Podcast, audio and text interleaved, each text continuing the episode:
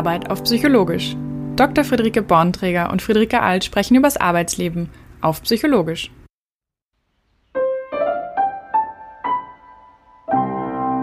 In diesem Podcast besprechen zwei Psychologinnen typische Situationen aus der Arbeitswelt. Was läuft gut? Was ist anstrengend? Warum? Und wie kann es besser werden? Wir arbeiten Anliegen heraus, um die es wirklich geht und teilen Fragen, Best Practices und Methoden. Herauskommt wissenschaftlich basiertes Know-how, das du direkt anwenden kannst. Hi Friederike. Hi Friederike. Also heute soll es ja um die Bedeutung von Pausen gehen und wir erzählen, wie es mit unserem Podcast so weitergeht. Ganz genau. Wir reden über Pausen, wir reden darüber, wie so die Pause sich auf unseren Podcast ausgewirkt hat im Sommer. Wir geben zwei, drei psychologische Ideen zum Thema Pause mit auf den Weg und wir gucken, wie es weitergeht. Und heute ist ja auch eine ganz besondere Folge, in der wir darüber sprechen. Und zwar ist es einerseits Folge 10, das heißt ein kleines Jubiläum und gleichzeitig auch unser Staffelfinale, weil wir gesagt haben, wir machen jetzt erstmal 10 Folgen und dann schauen wir, wie wir weitermachen und machen selbst eine Pause. Ganz genau. Also das Wort Pause wird heute das häufigste, häufigste Wort der, der Folge sein, glaube ich. Ähm, und steigen wir doch gleich ein. Wir haben nämlich mit einer kleinen Rückschau, oder? Wir, wir haben nämlich Pause gemacht diesen Sommer. Wir wussten schon kaum mehr, wie, äh, wie die Technikeinstellungen sind, die wir hier vornehmen müssen. Was haben wir da, was hat's gebracht, unsere Pause? Ich glaube, es macht wahrscheinlich Sinn, wenn wir noch mal kurz erzählen, was haben wir überhaupt in dieser Pause getan. Also einerseits ist es eine Pause von, also Sommerpause gewesen für unsere Hörer an der Stelle. Und auf der anderen Seite ist ja so die Frage, was haben wir gemacht? Und eine wichtige Sache, die passiert ist, finde ich, dass wir beide uns endlich auch mal wieder persönlich gesehen haben. Ja, das war, das war definitiv ein Highlight. Und zwar, ich sag mal, zu zwei Terminen. Ne? Also einmal haben wir nämlich beide wieder in dem Auftrag gearbeitet, indem wir damals ähm, ursprünglich beschlossen hatten, den Podcast überhaupt ins Leben zu rufen. Genau, und wir haben die Chance genutzt, dass wir dann gleich einen äh, Folgetag dran gehängt haben, um zu reflektieren und zu überlegen, was ist so passiert, ähm, was ist in dieser ja teilweise schon auch verrückten Corona-Zeit und aber eben auch in unserer Podcast-Reise mit uns und mit dem Podcast passiert und was haben wir gelernt. Ich fand es sehr schön. Vielleicht ähm, bebildern wir euch das ähm, als liebe Hörerinnen und Hörer. Wir sind in München in der Sonne an der Isar entlang spaziert. Und ja, das war irgendwie schon Arbeit und gleichzeitig hat sich's angefühlt wie eine Pause. Also das war irgendwie eine sehr, ein sehr besonderer Tag, in dem wir viel gelernt haben. Und ja, gelernt, du hast es gerade gesagt, wir haben reflektiert so darüber, was so passiert ist. Ähm, und das Erste, was uns natürlich beschäftigt hat, ist so, was kam an Feedback zu dem, zu dem Podcast, was wir hier machen? Ähm, wie könnte es weitergehen? Was ist uns schon gut gelungen? Was ist irgendwie noch nicht so, wie wir es oder die Hörerinnen und ihr Hörer ähm, haben wollt? Das hat uns natürlich inhaltlich irgendwie viel beschäftigt, ne? Genau, ja. Und dann haben wir auch festgestellt, wir sind echt stolz auf das, was wir so gemacht haben, die letzten äh, zehn Folgen. Wir haben da was in die Welt gebracht und von vielen von euch auch echt positives Feedback bekommen im Sinne von, es hat eure Interaktionen im Arbeitsalltag positiv beeinflusst, was auch echt cool ist ähm, und was wir an der Stelle mal festhalten wollten, weil Stolz ja auch immer gar nicht so ein leichtes Gefühl ist, vor allem nicht ja, auf sich selbst. Genau, also dann sagt man so, oh, wir, wir freuen uns total, aber in der Tat ist es hier und da ein bisschen Stolz rausgekommen und ähm, auch für uns vielleicht ein kleiner Lern Lernfaktor, oder? Dass wir das mal anerkennen. Ja, und was wir noch gelernt haben, war ja, wie großartig auch virtuelles Teamwork über die Welt hinweg funktioniert, wenn man sich überlegt, ähm, über tatsächlich die Türkei, äh, Deutschland und San Francisco zu den Hochzeiten hinweg. Es hat wirklich gut geklappt, ohne dass wir uns tatsächlich in der Konstellation jemals persönlich getroffen hatten zu dritt. Was wir zum Glück tatsächlich auch im August jetzt mal nachgeholt haben und uns alle drei, ähm, Greta, du und ich, ja persönlich getroffen haben. Genau, Greta, die unsere wunderbare Recherche- und Technikkollegin äh, ist. Ähm, wir haben uns letztlich dann getroffen, aber nach der letzten Aufnahme, ne? also viel, ja, viel über Zusammenarbeiten gelernt äh, viel darüber, wie man mit Frust umgeht, wenn die Verbindung nicht steht oder wenn es nicht so läuft, wie man es haben will. Und das Ganze auf irgendwie einem anderen Niveau, weil du hast es schon gesagt, wir haben was geschaffen, wir haben was erfunden und äh, angefangen ähm, und das Ganze halt öffentlich. Ja, und uns damit eben zu zeigen und rauszutrauen und zu sagen, das ist was, was wir jetzt für gut genug befinden, eben an die Öffentlichkeit zu gehen. Da hatten wir auch viele Diskussionen vorab, das könnt ihr uns glauben. Ja, weil etwas erfinden und schaffen machen wir in unserem Beruf ständig, aber in der, in der Öffentlichkeit passiert es selten und äh, uns ging es dann bei den vielen Diskussionen immer darum, wie perfekt muss es sein. Ähm, und ich glaube, ich kann für alle sprechen, niemand findet es bislang perfekt, auch, auch die Hörerinnen und Hörer nicht.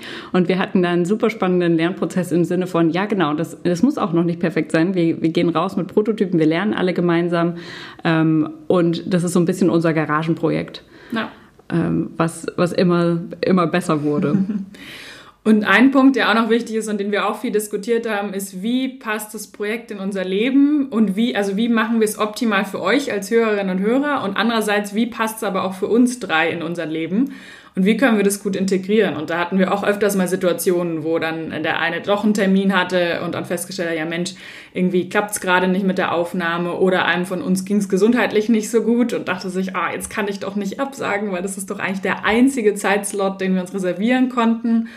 Und da hat der Lernprozess für uns halt Bedingungen zu schaffen, in denen das gut entstehen kann, weil nur mit den Pausen, die wir uns dann auch gönnen, ähm, kann dann eben, oder beziehungsweise teilweise auch am Sonntag zu sagen, nee, heute ist einfach keine Aufnahmen und keine Arbeit, um dann einfach wieder produktiv sein zu können. Genau, das wird auf jeden Fall das Thema unseres Staffelfinales. Ähm, wie, wie macht man denn Pausen? Was bringen die? Wieso machen wir oder wieso machen viele von uns oft keine Pause oder tun sich schwer damit? Das ist so, worüber wir sprechen wollen. Und spannend ist ja auch, ihr werdet euch wahrscheinlich auch fragen, Mensch, im August sind die beiden gar nicht in Urlaub gefahren. Doch, wir sind auch in Urlaub gefahren. Und Urlaub ist ja auch eine Art von Pause, eine sehr formelle und anerkannte Art von Pause, wo wir dann feststellen, okay, die Pause braucht es nämlich. Und dann ist ja die Frage, reicht es, zwei Wochen im Jahr Pause zu machen und den Rest durchzupowern? Oder brauchen wir da vielleicht an der einen oder anderen Stelle auch im Alltag mehr? Und wie Friederike gerade gesagt hat, soll es darum gehen heute. Die Pause hat in dieser Folge angefangen, bevor ihr uns gehört habt. Friederike hat nämlich dafür gesorgt, dass wir, bevor wir die Aufnahme gestartet haben, dass wir nochmal die Augen zumachen und schweigen und zwei Minuten Stille und Pause einlegen. Und jedes Mal, wenn wir das machen, vor einer Aufnahme, bin ich beeindruckt, was das für einen Effekt hat, oder? Ja, mir geht es auch total so, einfach sich nochmal zu sammeln und nochmal in Ruhe anzukommen. Und wo wir das tatsächlich auch machen, ist ähm, teilweise in, in Meetings, in manchen Projekten, um einfach in diesen Kalendern, die ja sehr eng getaktet oft sind und oft kaum eine Pause zulassen, um sich mal ein Wasser zu holen, ähm, dann wirklich in Ruhe anzukommen und nochmal zu überlegen, worum geht's, was ist mir wichtig und sich wirklich im wahrsten Sinne des Wortes die, äh, zu sammeln an der Stelle. Ja, Kannst du dich erinnern, wo du das zum ersten Mal gemacht hast oder woher hast du die Technik, sage ich jetzt mal? Ich habe das zum ersten Mal gehört in einem äh, Training von Search Inside Yourself. Von denen hatte ich, glaube ich, schon mal erzählt. Das ist das ähm, Institut von Google, die ausgegründet haben, ähm, um achtsamkeitsbasierte Trainings anzubieten. Und ich habe damals bei denen Training gemacht und da ist es ein, eine Methode, die die eben sehr empfehlen und die ich jedem nur ans Herzen legen kann. Und da kann man von Arbeitsmeetings sprechen oder auch von persönlichen Treffen, wenn ich mich auf einen Kaffee treffe. Vielleicht dann setze ich mich nicht mit geschlossenen Augen ins Café, aber vielleicht vor der Tür nochmal innezuhalten, zu sagen, okay, was ist mir jetzt in diesem Moment wichtig und wie möchte ich auch in dem Moment auftreten, finde ich eine wahnsinnig gute ähm, Methode, um selbst zur Ruhe zu kommen und dann aber auch so rüberzukommen, wie ich es in dem Fall möchte. Ja. Innehalten ist ein total schönes Wort. Also, ja, ich, ich spüre gerade das Wort tatsächlich so. Also nochmal noch mal innezuhalten und zu sagen, worum, worum geht es hier? Wo komme ich her? Wo will ich hin? So, also jetzt nicht Sinn des Lebens, sondern, also davon auch, aber bei der Kaffeeverabredung oder beim Meeting vielleicht eher so, wo, ja, wo, worum geht es gerade, wo will ich meine Aufmerksamkeit hin ausrichten? Ich habe das zum ersten Mal von Studierenden gelernt, Mhm. Die hatten irgendwie so einen anstrengenden, äh, so eine anstrengende Woche und hatten das von irgendjemand, irgendjemand hatte diese Technik oder diese Methode mitgebracht und haben mich dann als Seminarleiterin gebeten, ob wir das bitte machen könnten nach den Pausen, ob wir mal sagen könnten, okay, jetzt geht's los und dann eine Minute Stille. Hm. Und ich war ehrlich gesagt ganz schön beeindruckt, das ist ein paar Jahre her und da kam mir das noch sehr, weiß ich nicht, esoterisch vor. Und ich hätte mich, glaube ich, ehrlich gesagt nicht getraut, denen das anzubieten. Und dadurch, dass sie sich, sie darum gebeten hatten, fiel es mir super leicht und es war ganz, ganz hilfreich. Cool. Und seitdem machst du das ja auch öfters in deinen Trainings oder Workshops, oder? Ja, und auch tatsächlich bei, bei Besprechungen, bei, bei Aussprachen, bei jeglicher Art von Arbeits, Arbeitsterminen, auch in Umfeldern, wo das wo es vielen Leuten so geht, wie es mir damals ging und vielleicht noch stärker, so im Sinne von, was um Himmels Willen macht die jetzt mit uns? Mm. Ähm, weil ja da auch so eine Taktung, wie du gesagt hast, da ist dann eine Taktung drin und wir müssen schnell sein und wir wollen auf dem Punkt sein und wir sind hier, um zu arbeiten und nicht um uns auf, auszuruhen oder ich weiß nicht, was da alles ähm, abgeht an Gedanken. Und ich merke, dass es hilfreich ist, wenn ich sage, okay, wir nehmen uns jetzt nochmal zwei, zwei Minuten und jeder kann denken, was er will. Ähm, natürlich, Gedanken sind frei. Aber wer eine Hilfe braucht oder eine Leitfrage haben will, dann sage ich eine Minute darüber nachdenken, was war heute schon alles. Einmal so durchgehen, wie so ein Tagesscan. Und dann eine Minute, was will ich jetzt hier? Worum geht's? Und die sage ich auch noch mal kurz an und dann hole ich wieder alle rein. Und es gibt jetzt sicher einige Hörerinnen und Hörer, die sich fragen, wie genau kann ich das denn machen? Wenn ich so ein Meeting habe, wie genau leite ich das an? Magst du da nochmal erzählen, wie machst du das konkret? Mhm. Die erste Sache ist, glaube ich, ein, äh, wichtig, einen guten Frame zu setzen, also einen guten Rahmen. So im Sinne von, hey, ich habe was gehört, lass uns das mal ausprobieren. Ähm, muss man nicht toll finden, lass dich mal drauf ein, können wir nachher auch wieder, können wir nachher auch wieder sein lassen. Also dass, dass man so den Weg ebnet für jemand, der sagt, ey, was ist denn das für ein komisches Zeug, ähm, dass der oder die äh, sagen kann, ja, okay, zwei Minuten, was soll's, kann man ja mal, tut nicht weh. Also ich sage dann immer so, ich probiere das gerne aus und ich habe das schon viel ausprobiert und habe sehr viel positive Resonanz bekommen. Das ist übrigens wahr. Hat sich noch nie jemand danach ähm, bei mir irgendwie gemeldet und gesagt, das ist ja totaler Quatsch. Im Gegenteil. Ähm, so, nachdem ich das so eingeführt habe oder nachdem du das so eingeführt hast, äh, der oder die du es ausprobieren willst, sagen, okay, die Regel ist ganz einfach.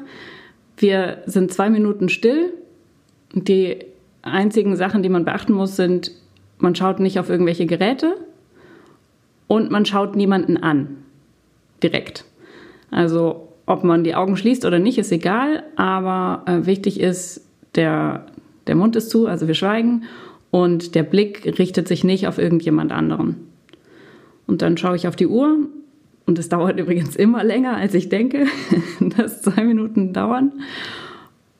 Und wenn die Zeit um ist, sage ich nochmal, oder ja, dann sage ich, wenn ich die Uhr loslaufen lasse, so jetzt ab jetzt zwei Minuten. Wenn die Zeit um ist, dann schaue ich einmal durch den Raum, weil das ist schon mal das erste Zeichen, dass man wieder beginnt. Und dann räusper ich mich manchmal so ein bisschen oder ich atme laut ein und sage, okay, dann fangen wir jetzt an. Und dann geht's los mit dem Thema. Super, danke dir fürs, fürs Konkretisieren. Ich kann mir vorstellen, dass es für viele Hörer nochmal hilfreich ist. Wie genau kann ich es denn machen im nächsten Meeting? Ich finde es interessant, dass du sagst, es hat noch nie jemand kritisch reagiert. Und gleichzeitig kann ich mir schon vorstellen, dass es Personen gibt, die sich denken, ah, was ist denn jetzt mein Argument dafür? Weil nur was auszuprobieren ist so das eine. Mhm. Und dann aber die Frage, was nützt es denn? Und da habe ich neulich echt interessante Studien dazu gelesen, gerade zum Thema Meditation. Es geht natürlich ein bisschen über die zwei Minuten hinaus ja. in vielen Fällen, in Richtung fünf bis zehn Minuten. Ähm, aber zwei Outcomes, die finde ich für Firmen extrem relevant sind, sind einerseits das Thema Innovation und Kreativität. Also ohne kreative Pausen, und das weiß man ja in vielen Fällen auch, entsteht eben dann auch keine Kreativität und eben keine Innovation, die für Firmen ja wahnsinnig wichtig ist, um immer am Puls der Zeit zu bleiben und einfach sich selbst zu erhalten.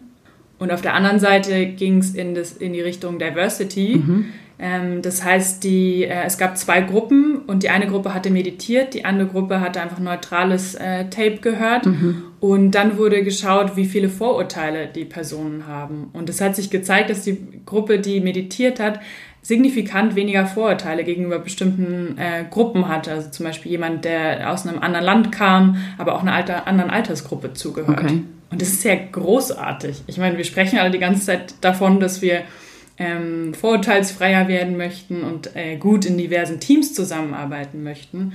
Ja. Und das ist, finde ich, eine Methode, ob man es jetzt Methode oder Lebenseinstellung nennt, okay, aber ein Thema, was man auf jeden Fall adressieren kann in seiner Organisation. Ja, total. Und so einfach eigentlich, ne?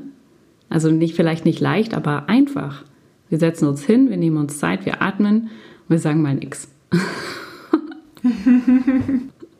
Du hast es doch irgendwie institutionalisiert bei dir in der, äh, in der Firma, oder?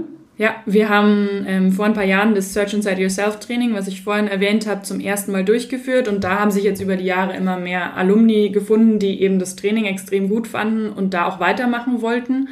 Ähm, und eine Methode ist eben die formelle Meditation. Und ähm, da setzen wir uns alle zwei Wochen in der Mittagspause in unserer Freizeit hin, ähm, momentan eben auch virtuell, um eben virtuell zusammen zu meditieren. Und das ist meistens eine geführte Meditation. Ähm, die gibt's auch kostenlos für jeden, der es mal machen möchte, auf, sei es YouTube oder auf den Websites von den jeweiligen Personen. Ich verlinke dann auch, ja, cool. oder wir verlinken das nochmal in den Show Notes auch für diejenigen, die es weiter interessiert.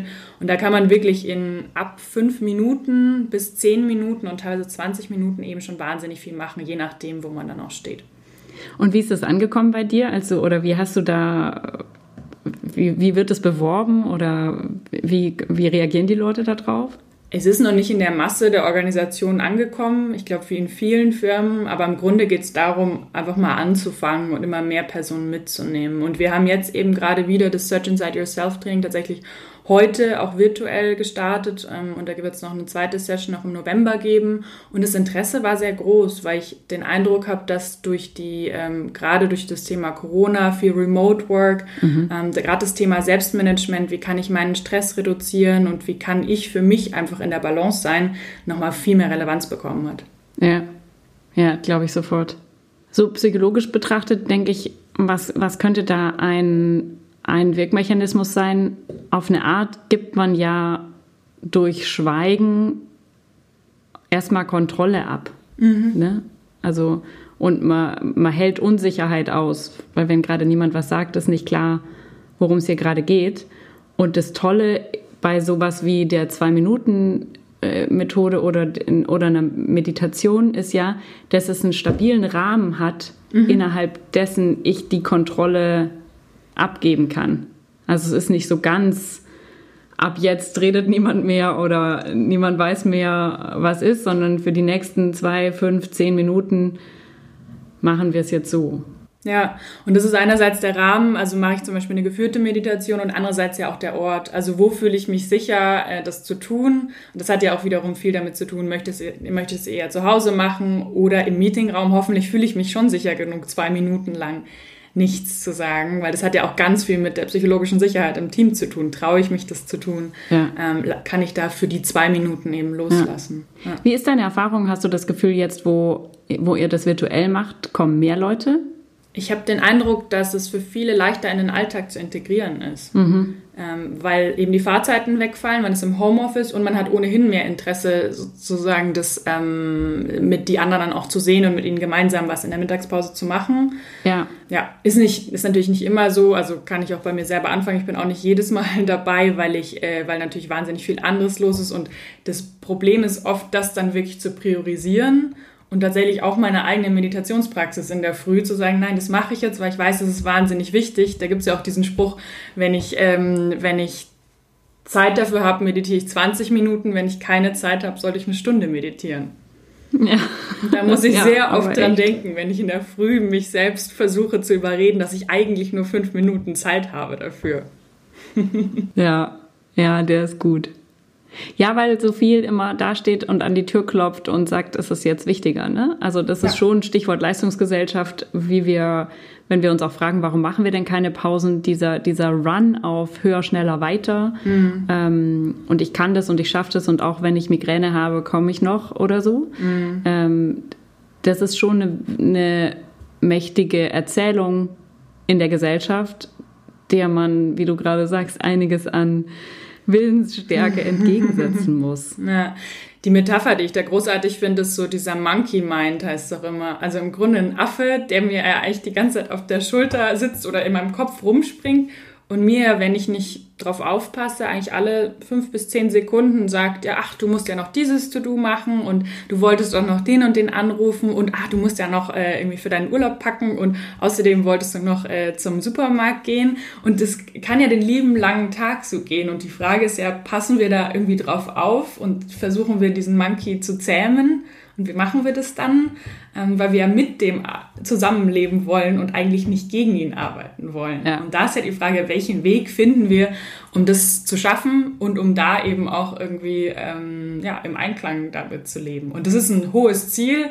Ähm, und wahrscheinlich sind die Zen-Mönche am Ende so das, die größten Vorbilder dafür. Aber ich glaube, es gibt noch ganz, ganz, ganz viele Zwischenstufen für uns anderen, die sich nicht entscheiden, ins Kloster zu gehen. Ja, wollen wir es hoffen.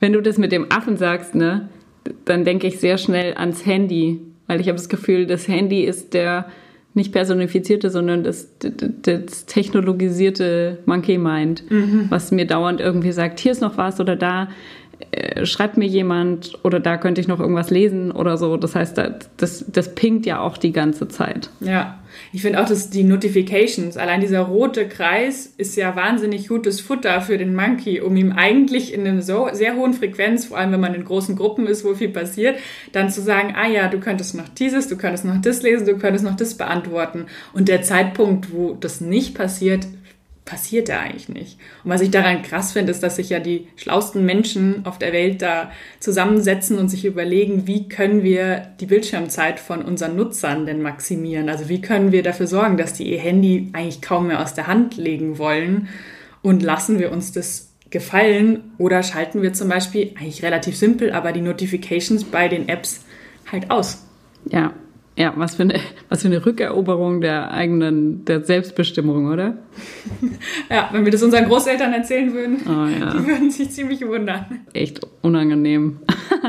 ähm, apropos schlauste Menschen der Welt, äh, kennst du das äh, Center of Humane Technology um Tristan Harris herum? Mm -mm, erzähl mal.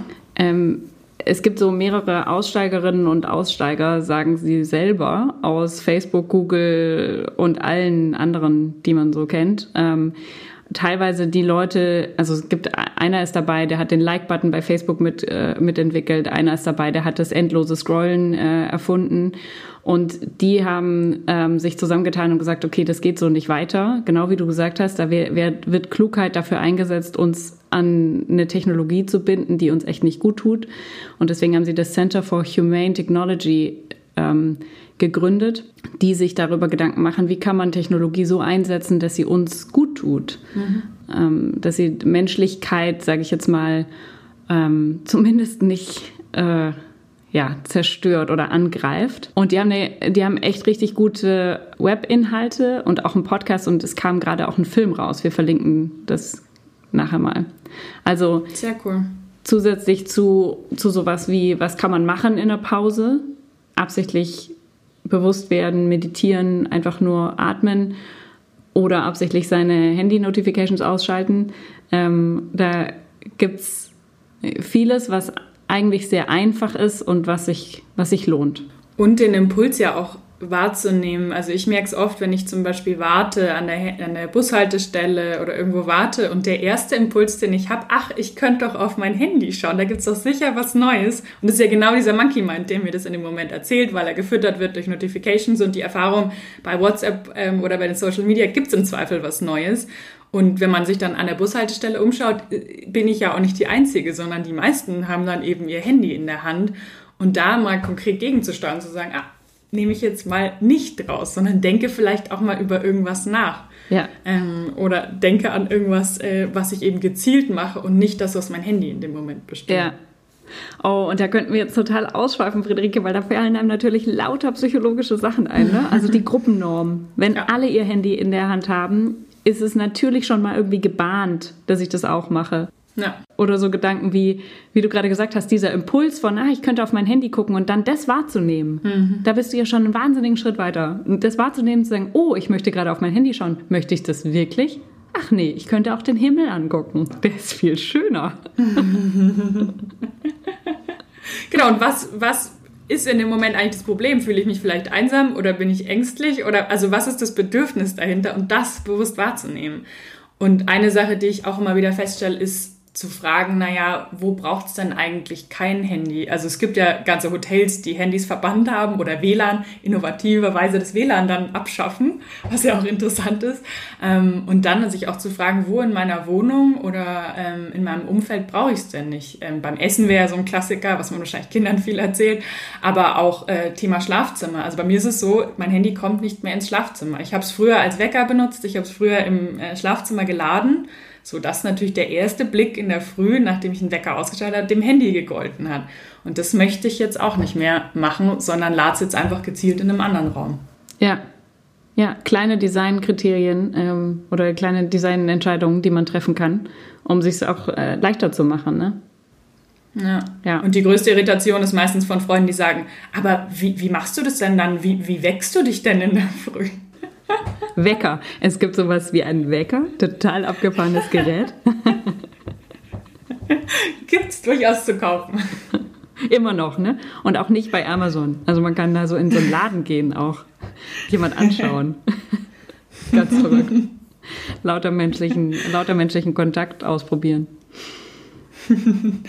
genau, ich glaube, das Stichwort, wenn es jemand auch weitergehend interessiert, ist auch digitaler Minimalismus. Ja. Ist so das Thema, über das wir gerade so gesprochen haben, ähm, was ich auch sehe, dass das langsam ein Trend wird, was ich eigentlich einen sehr coolen Antitrend zu den ganzen äh, anderen Themen finde. Antitrend ist ein tolles Wort, Friederike. Ich glaube, ich kann es in seiner ganzen Bedeutung noch nicht erfassen. Ich muss darüber nochmal nachdenken. In, in Ruhe. ähm, Apropos Ruhe, wir haben ja jetzt gesprochen, wie Pausen uns so runterfahren und äh, leise werden lassen und still. Gleichzeitig öffnen, öffnet dieses Stillwerden ja Raum für neue Ideen.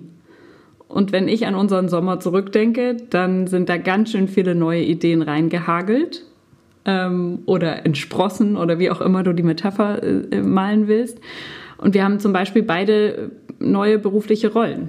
Ich bin unter die GründerInnen gegangen, habe mit anderen zusammen eine Firma gegründet, bald mehr. Ähm, und du? Ja, ich habe auch eine neue Rolle übernommen und zwar innerhalb der Firma, wo ich schon gearbeitet habe, kümmere ich mich jetzt äh, global um die Führungskräfteentwicklung. Und das hält uns ganz schön auf Trab, wenn man ehrlich ist. Das ist auch der Grund, warum das hier jetzt das Staffelfinale für Staffel 1 ist. Und gleichzeitig haben wir super viele neue Ideen in der kreativen Pause jetzt auch gesammelt, wie wir weitermachen können mit einer weiteren Staffel. Und da interessiert uns natürlich besonders auch, was in euren Köpfen dazu vorgeht. Also wenn wir jetzt hier an der Stelle eine Pause einlegen und das, äh, die Staffel beenden, was ist für eine zweite Staffel für euch von besonderem Interesse?